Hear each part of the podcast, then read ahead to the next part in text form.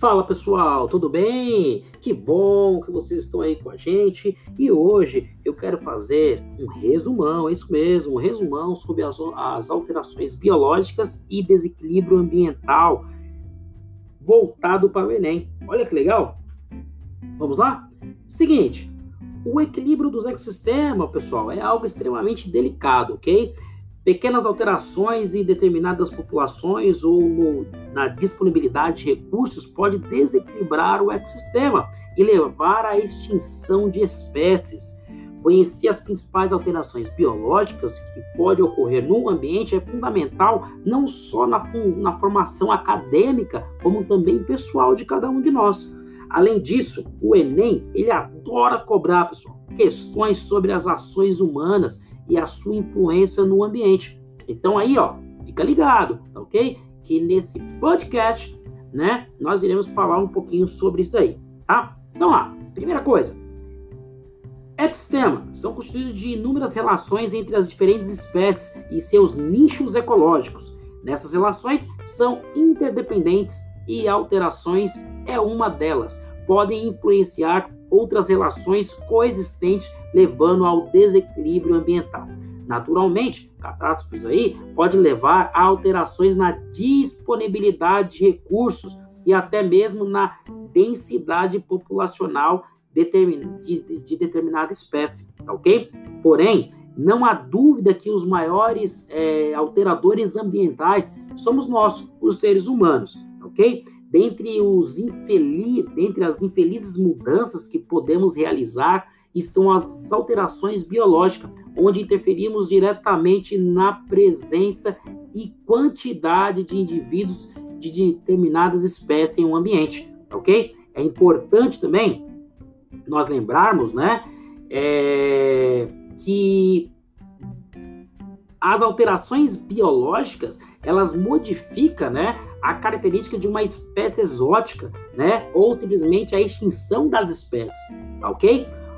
O impacto ambiental, então, provocado pela ação do homem, né? Ok? É, ocorre de tal forma que nós perdemos o, aquilo que nós iremos chamar, então, né? Que nós iremos chamar de, é, fluxo, de fluxo energético, né? Ou fluxo de energia, tá ok? Então nós perdemos aí as nossas cadeias, nossas teias alimentares, né? A nossa reciclagem do ambiente, propriamente dito, tá ok? Feito aí entre os próprios animais, né? E aí nós temos aí o seguinte, pessoal, quando nós temos um ecossistema em equilíbrio, podemos notar que a natureza impõe fatores que impedem o crescimento exagerado de uma população, né? Isso aí nós chamamos esses fatores de resistência ambiental. Entre os fatores de resistência ambiental, podemos citar, por exemplo, aí a quantidade limitada de recursos, né, que nós devemos determinar como competição entre as espécies, parasitismo, predação, entre outros, ok? Quando introduzimos uma nova espécie em um ambiente, essa resistência ambiental pode acabar não ocorrendo, pois os fatores limitantes, pessoal, podem não se encaixar para essa nova espécie pode não haver predadores para essas espécies, pode haver grande quantidade de alimento ou ainda grande oferta de território para a sua produção. Isso faz com que as novas espécies possam aumentar a sua população rapidamente. Isso mesmo, né? Requisitando aí muitos recursos e ocupando nichos ecológicos dos organismos nativos. Isso irá gerar então um desequilíbrio ecológico.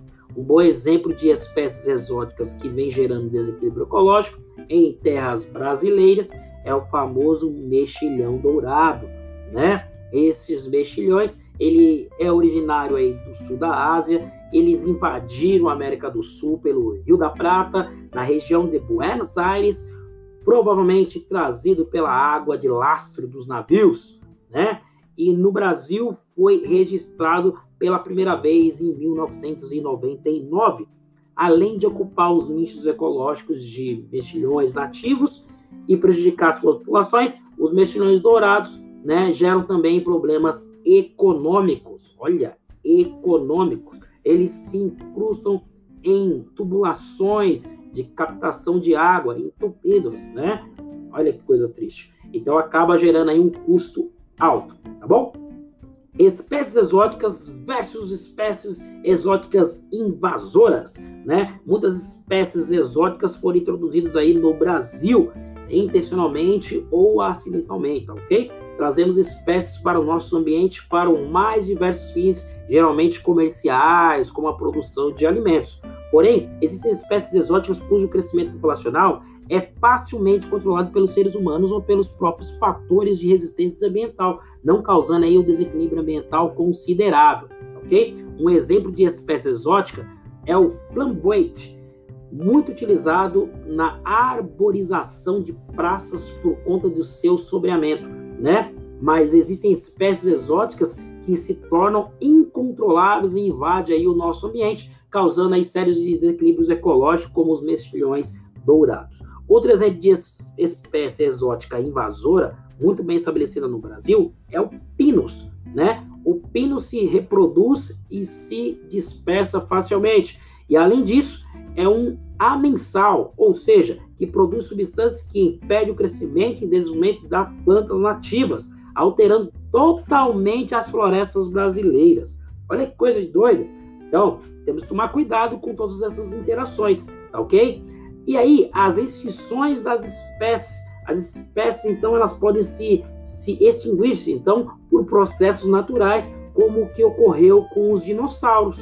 Hã? É, isso mesmo. Porém, a influência das atividades humanas na extinção de espécies é inegável, tá ok? No Brasil, a, o principal fator que leva à extinção das espécies é o desmatamento, tá ok?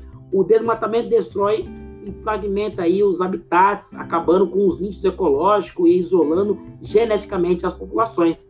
Além disso, a caça indiscriminada, utilizada principalmente para o tráfico de animais, leva à extinção de muitas espécies. No sul do Brasil, uhul, lá nos Pampas, por exemplo, a exploração de baleias no século passado para a produção de óleo quase levou à extinção dessa espécie no litoral brasileiro. A extinção de uma espécie não só é uma perda inestimável para o patrimônio biológico né, do, do nosso planeta, como também desequilibra os ecossistemas e aniquila os potenciais usos e as descobertas científicas acerca desses grupos de organismos. Olha que chato, né? Perdemos aí a nossa matéria-prima para criar novas tecnologias. É isso aí, pessoal para evitar a extinção de espécies, se fazem necessárias ações educativas e também punitivas, em cumprimento às leis ambientais do nosso país. As relações ecológicas conseguiu aprender um pouco mais sobre os desequilíbrios ambientais. Bom, é, que tal finalizar a nossa revisãozinha aqui do Enem, né? Pegando a nossa apostila e dando aquela revisada geral. Seria interessante para vocês nós fazermos daí. Sabe por quê? Para nós fixarmos alguns conceitos que eu acabei de dizer, tá bom? Pessoal, um forte abraço, fique com Deus, espero que vocês tenham gostado e até a próxima. E só relembrando, biologia é só para os fortes.